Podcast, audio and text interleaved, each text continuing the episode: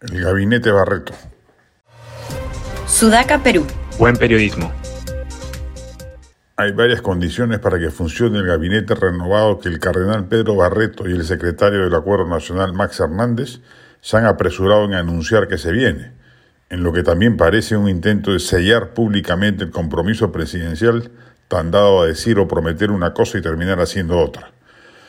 Primero, que Castillo acepte ponerse al margen del gobierno y entregue poderes plenipotenciarios al nuevo premier, fungiendo él de una suerte de jefe de protocolo y director de grandes alineamientos, pero alejado del teje y maneje de la gestión pública. Adiós gabinetes en la sombra, sobrinísimos, fenatepistas y demás perlas.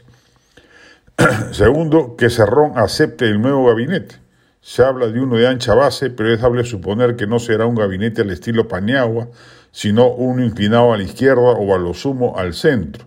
En consecuencia, que habrá más de un ministro que bajo la lógica de Cerrón y la derecha sea considerado un caviar, pues es ahí donde reposa la mayor cantidad de tecnócratas de izquierda. La mejor fórmula pareciera ser la de un premier de centro y ministros de toda la haya.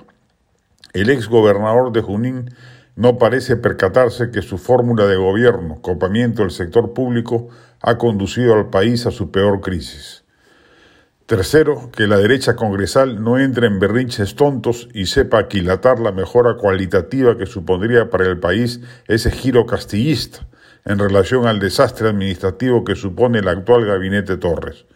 Si la derecha parlamentaria se pone más bruta y achorada que nunca, podría darse el insensato escenario de que el nuevo gabinete no consigue el voto de confianza, llevando a una profundización de la crisis política en el país, aún allá sin salida a la vista.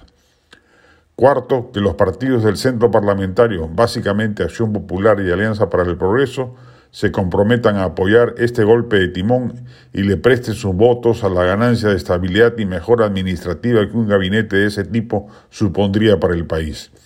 Se acabaría la guardería, eso sí, y ojalá ello no enerve un respaldo racional a, a lo que hasta el momento parece la única salida posible antes de pensar en vacancias o recortes de mandato. Por cierto, cada día que pasa y el anunciado gabinete no se vislumbra ni se deja entrever, las suspicacias respecto de que todo no pasaría de un decir sin fundamento del presidente Castillo, quien al final seguiría en lo mismo, se acrecientan está en manos del jefe de Estado si se suicida o sobrevive con mayor solvencia.